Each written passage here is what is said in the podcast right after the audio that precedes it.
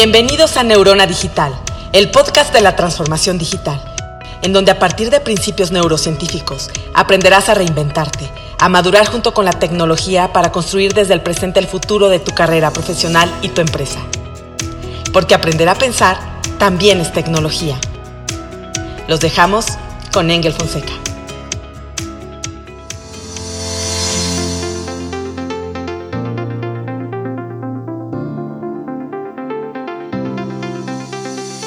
¿Qué tal, Thinkers? Bienvenidos a este nuevo episodio de Neurona Digital, tu podcast de la transformación digital.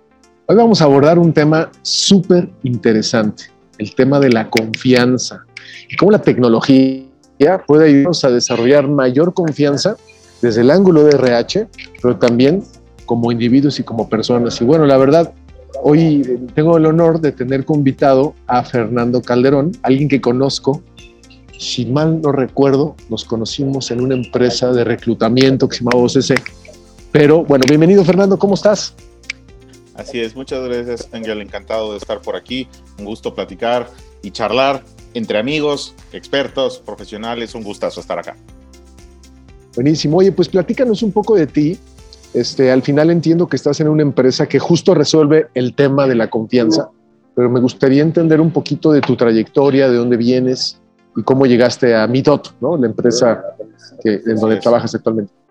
Sí, Engel, gracias. Pues rápidamente, pues yo te diría ya, después de unos 25 años de experiencia profesional, eh, me defino en un principio como un technology marketer, ¿no? Que ahí fue donde tú y yo hicimos por ahí varios pininos, ¿no?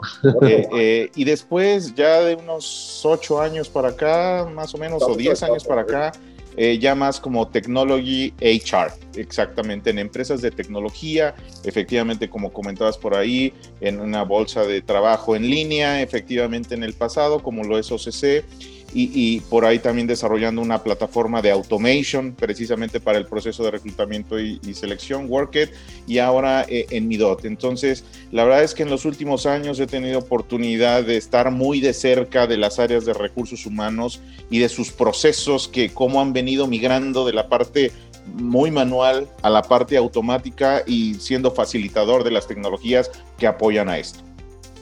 Oye, oye Fernando, pero a ver, digo, perdón lo que voy a decir y voy a amarrar un poco de navaja, pero a ver, ventas se ha tecnificado, sí, con CRMs. Marketing, bueno, con marketing digital. Eh, operaciones, obviamente. Eh, finanzas, pues más que nunca. Pero que la gente de RH sea digitalizada, que abrace la tecnología, no es muy común, ¿correcto? Es correcto. Eso, esto es algo, no es ningún secreto, efectivamente, y, y lo he mencionado desde hace varios años, que el área de recursos humanos es el área menos digital y menos tecnificada de cualquier organización. Por supuesto, unas más, otras menos, pero es el área que ha venido más tradicionalmente operando desde hace muchos años y hasta recientes fechas. Y a lo mejor ahora por cuestión de la pandemia se ha acelerado mucho más, pero hasta antes de la pandemia, eh, yo lo mencionaba en el pasado, los pilares del área de recursos humanos debe ser tecnología, automatización y eh, uso de inteligencia artificial como el futuro de recursos humanos. Entonces, esto Gracias a la pandemia se aceleró un poco más, pero la realidad es que hoy recursos humanos todavía le falta camino por andar en este sentido. Oye, Fernando, ¿y cuál crees que sea la razón? O sea, como que parecería que o le apuestas a los humanos o a la tecnología, pero no puedes apostarlas a los dos. O sea, ¿cuál será el paradigma? Sí, yo creo que el paradigma es ese. El área de recursos humanos que migró a ser el área de capital humano y que ahora se habla de talento humano como tal, ¿no? Eh, efectivamente está muy centrada o muy basada en las personas, ¿no? Inclusive ahora se llama en, algunos áreas, en algunas empresas dirección de personas o vicepresidencia de personas, ¿no? Eh, y esto ha hecho justamente que se centre la actividad en, en recursos humanos anteriormente como un área muy operativa. Y al ser un área muy operativa, ¿a qué nos referimos? a la nómina, a la capacitación, a ¿no? la quincena, a las prestaciones y a la administración de esto. Pero conforme se ha ido complejizando, complejizando, digamos, el área y las empresas, nos hemos dado cuenta que el área de recursos humanos, y nos pasó en esta pandemia, es un área estratégica del negocio y como tal tiene los mismos objetivos y los mismos eh, KPIs que, lo, que, todo el resto de, la empresa en la organización, pero que ahora nos dimos cuenta más evidentemente que hacían falta estas plataformas de automatización, que hacía falta digitalizar a las áreas, que había falta eh, de, de hacer las cosas mejor y más rápido y de manera remota. Entonces, ¿qué pasó?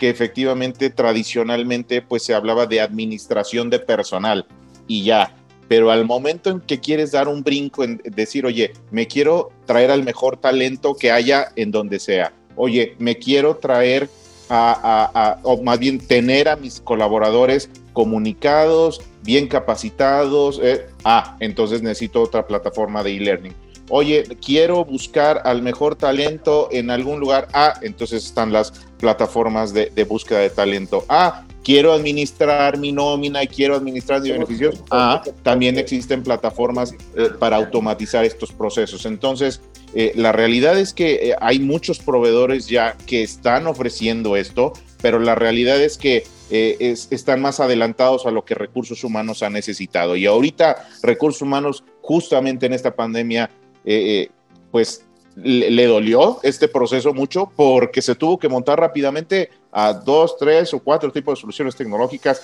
sin estar preparado, digamos, culturalmente, que es lo más importante y que lo hemos platicado, ¿no? Porque no nada más es el, el toolset, sino también el mindset, ¿no? En transformación digital dicen en inglés, ¿no? No es digital transformation, es digital human transformation. Porque además, o sea, yo creo que esta cosmovisión de, bueno, o tecnología o personas, pues tiene un racional, pero a ver, tecnología sin personas, ¿qué vale? Nada. entonces, entonces, ¿por qué, entonces, ¿por qué? Yo creo que esta idea de estoy en recursos humanos y lo mío es recursos humanos, oye, pues el rol de la tecnología en los recursos humanos es optimizar el recurso humano.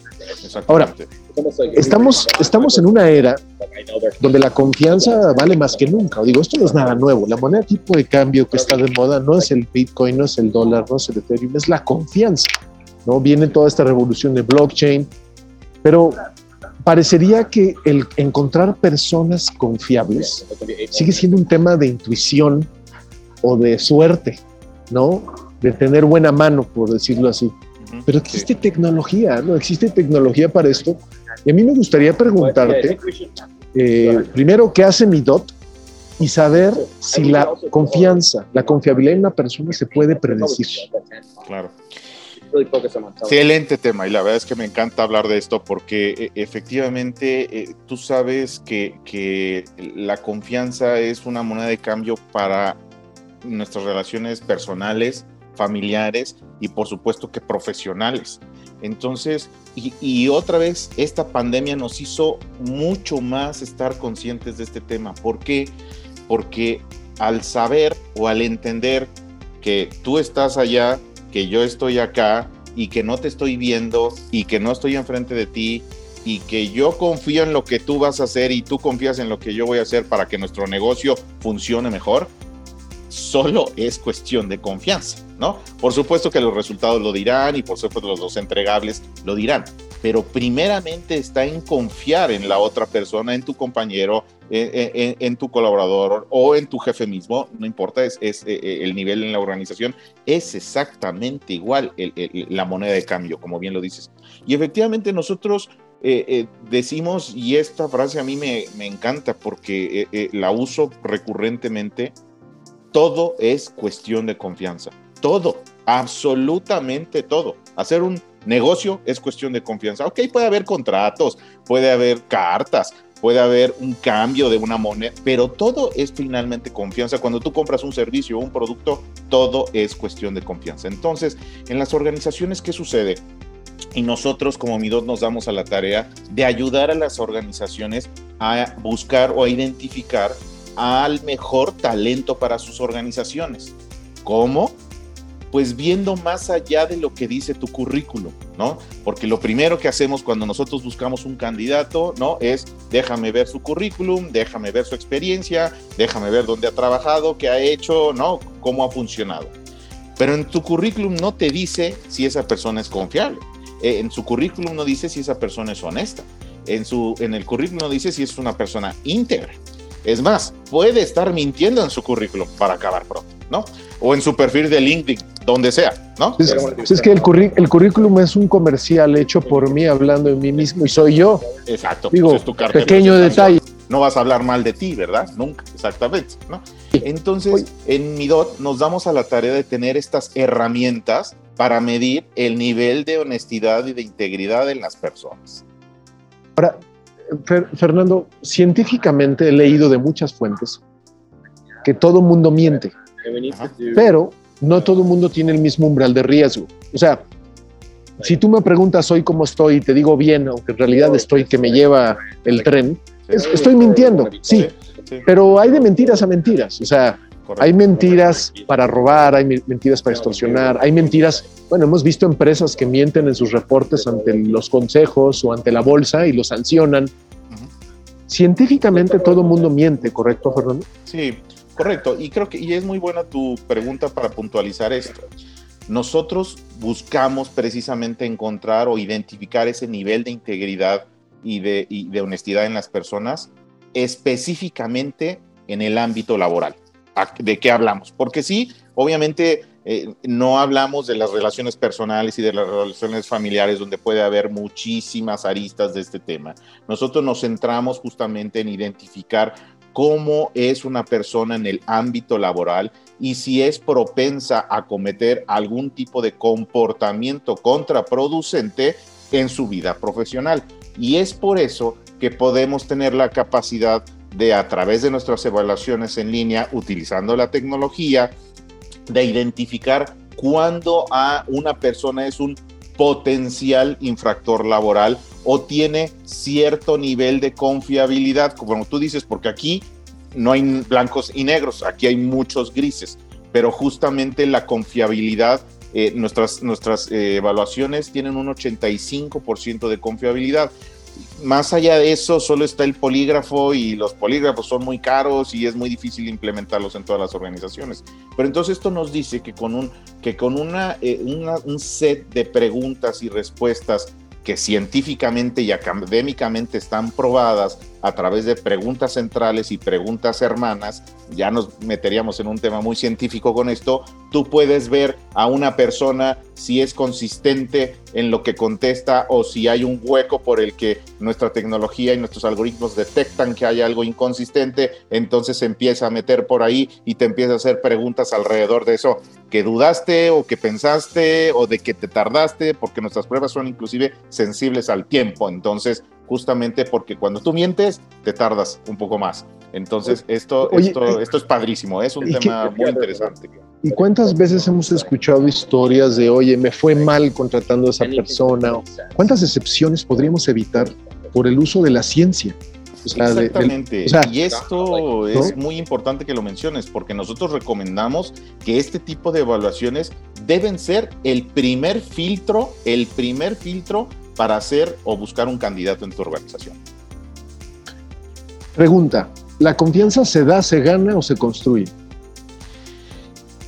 Muy buena pregunta. Yo creo que esto eh, se gana. ¿Por qué? Porque tú no conoces a una, a una persona. Yo creo que te lo demuestra o te lo dice o te lo da a conocer en el camino, ¿no? O sea, tú puedes llegar con muy buenas credenciales, sí, tú puedes llegar con un buen nivel de currículum, sí, pero realmente en el, hasta el momento en que interactúas con esa persona, te das cuenta y ahí es donde sí cae lo que tú decías hace rato, decir, oye, me cayó bien, me dio buen feeling, me, le entendí y entonces en ese momento se abre el canal de confianza entre una persona y otra, ¿no? Pero obviamente esto hasta el momento en que ya tienes oportunidad de establecer una relación, pero antes hay que utilizar la tecnología, ¿no? Para dar y conocer o, o hacer que eso sea el mínimo de casos donde tengas experiencias negativas, ¿no?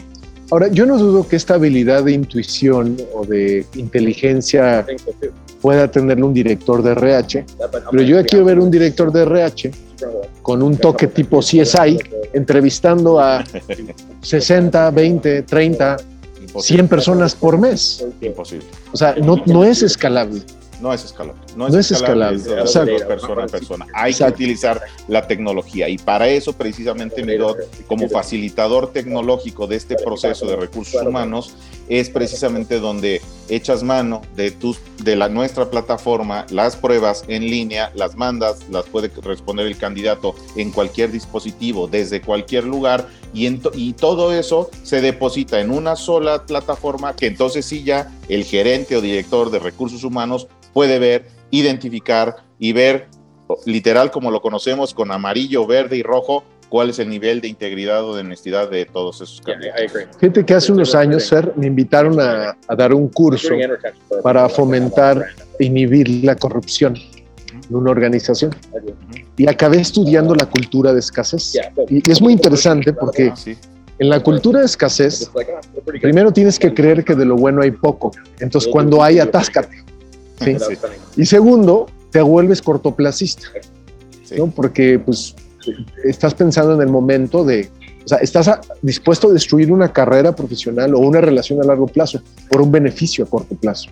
Sí. ¿Qué tan impregnado ves esto en Latinoamérica? Ese es un tema muy importante y lo vivimos ahorita en la pandemia. ¿Qué pasó? Las personas cambiamos. ¿Y, a qué me refiero con que cambiamos? A, que tenemos diferentes momentos, contextos y situaciones que nos hacen modificar nuestros comportamientos. Eh, y por eso nosotros recomendamos que este tipo de evaluaciones se hagan anualmente. ¿Por qué? Porque pasan muchas situaciones. No eres la misma persona cuando terminaste tu carrera, no eres la misma persona cuando sales con alguien, no es la misma cuando te casas, no es lo mismo cuando tienes hijos, porque tienes diferentes compromisos, porque tienes diferentes necesidades. ¿Qué pasó también en esta pandemia? Que hubo desvinculaciones, hubo recortes de personal, hubo problemas de salud, hubo problemas económicos que hace que las personas ante la escasez busquen hacer, tener, obtener, buscar eh, eh, comportamientos que a lo mejor en el pasado no lo pensaban hacer, pero que ante una escasez o una necesidad de inmediato caen en comportamientos no deseables y en ese momento es cuando esa persona ya tiene otro pensamiento, hablando desde el punto de vista de estructura mental. Entonces hablabas, Fer, de un modelo de justificación, ¿correcto? Así es. Tenemos, tenemos un modelo de justificación el cual nos dice que mentalmente encontramos la respuesta positiva a un acto malo, a un, a un ilícito, a un comportamiento contraproducente o inadecuado laboralmente, recordemos aquí estamos hablando laboralmente, en el cual eh, eh, eh, el ejercicio mental está, estás convencido de que lo que estás haciendo o lo que vas a hacer justifica, ahora sí que el fin justifica los medios. Y es ahí donde esos comportamientos contraproducentes y gracias a este modelo de justificación, entonces nosotros encontramos académica y científicamente el cómo identificar a esas personas que cambian durante este tiempo, que cambian cada año, cada dos años, cada tres años, por coyunturas, por contextos, por situaciones específicas que hacen que nuestra mente cambie. Padrísimo, es padrísimo este tema. Sí, ahora fíjate, qué peligroso es etiquetar a alguien. O sea, en las empresas de repente si alguien llega tarde, lo etiquetan del impuntual, aunque sea puntual, el no confiable, aunque se haga confiable, del eficiente, aunque ya no es eficiente. Entonces, eh, esto neurocientíficamente se llama neuroplasticidad. O sea, el cerebro todo el tiempo está cambiando. No, y pasó en esta pandemia. Hay gente que a lo mejor tú conocías como confiable y que hubo esta transformación y que ahora tal vez ya no lo es. Y al revés, hubo gente que antes no era confiable, hubo esta transformación que se llama pandemia y ahora es todo lo contrario. Entonces, nosotros promovemos mucho que en esta situación y ahora que estamos en este back to work o llamémosle eh, esquemas híbridos o como sea, hay que volver a conocer a las personas porque somos distintas personas sin duda que hace dos o tres años. Eso es neuroplasticidad, como lo decía. Ahora, Fernando, dime una cosa, de cada 10 fraudes, de cada 10 elementos que contratas que son de, que, abusaron de la confianza de la empresa, ¿cuántos eran, ¿cuántos eran evitables? ¿Cuántos se podían haber prevenido con el uso de tecnologías como Midop? Sí, la pregunta que dices es muy buena y los números son realmente alarmantes. Uno de cada dos 53-54% de los casos se pudo haber evitado teniendo este tipo de evaluaciones. ¿Por qué? Porque en muchos de los casos, prácticamente la mitad de ellos, no solamente está involucrada una persona, mm. están involucradas más personas dentro de una organización. ¿Por qué? Porque hablamos de redes, ¿no? De grupos o de áreas coludidas que difícilmente una sola persona lo puede hacer y obviamente mientras más compleja o mientras más grande la estructura de una organización, esto no solo lo puede hacer una persona. Entonces, normalmente lo sabe una, dos, tres o cuatro personas y se pudo haber previsto por esa razón. Y dos, si no tenemos precisamente una cultura de honestidad o de integridad en las organizaciones, esto se puede dar, como lo digo yo, a la entrada con los nuevos, con los nuevos candidatos, pero también con los colaboradores que ya conocen esos huecos o esas faltas de control o de supervisión dentro de la organización y ya detectaron un quiebre por el cual puede haberse un, uso indebido de activos, de dineros, de inventarios, de o uso de, información confidencial simplemente, ¿no? Entonces, es, la verdad es que es muy, por los números que te digo, es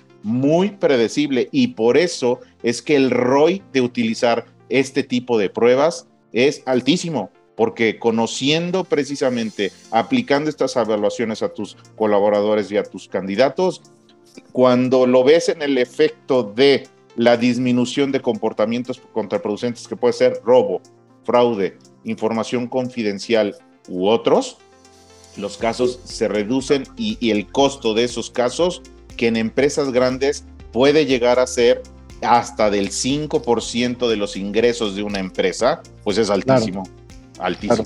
Claro, Oye, ¿y cómo empezar? O sea, digamos, para quien nos está escuchando, quiere empezar, hay un modelo freemium, se puede ver una probadita o no, o hacen una consultoría. ¿Cómo, empezaría una empresa, un director de recursos humanos, a trabajar con Midot? Yo, yo la invitación quería es a que se acerque con nosotros.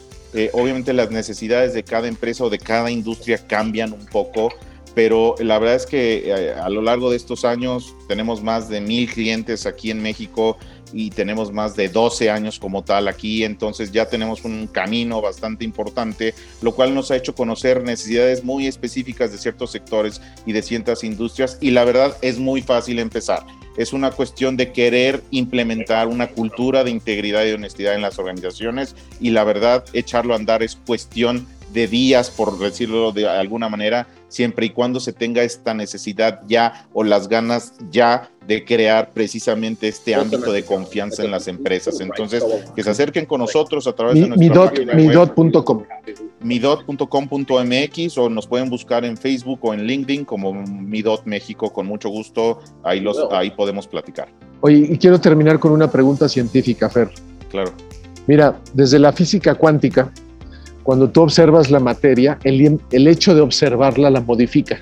Claro, Mi pregunta es, cuando en una empresa la gente es monitoreada, o sea, cuando una empresa contrata gente a través de un filtro como el tuyo, ¿se hacen más honestos?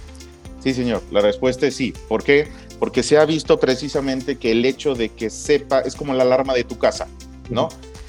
Tú tienes una alarma de tu casa no para evitar que se metan, para desincentivar que se metan, porque alguien desde afuera puede ver que está la alarma, ¿no? Entonces, desincentivas en los comportamientos contraproducentes en la organización.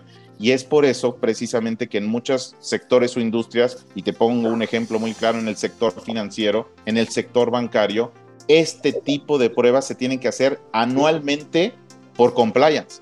¿Por qué? Porque ya identificaron y es ya un proceso en esta industria de que bancos, aseguradoras, entiendan todos los colaboradores que así como hacen las evaluaciones anuales de lavado de dinero, también los tienen que hacer de honestidad y entonces se crea precisamente esta cultura de honestidad y de integridad y obviamente los comportamientos inadecuados en el ámbito laboral disminuyen automáticamente.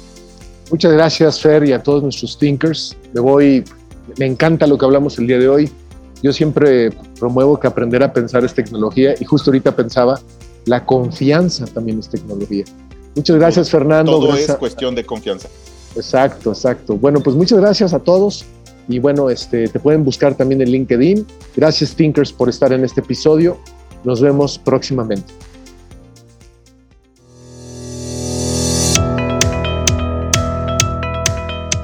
Gracias por acompañarnos en Neurona Digital con Engel Fonseca. No te pierdas el próximo episodio.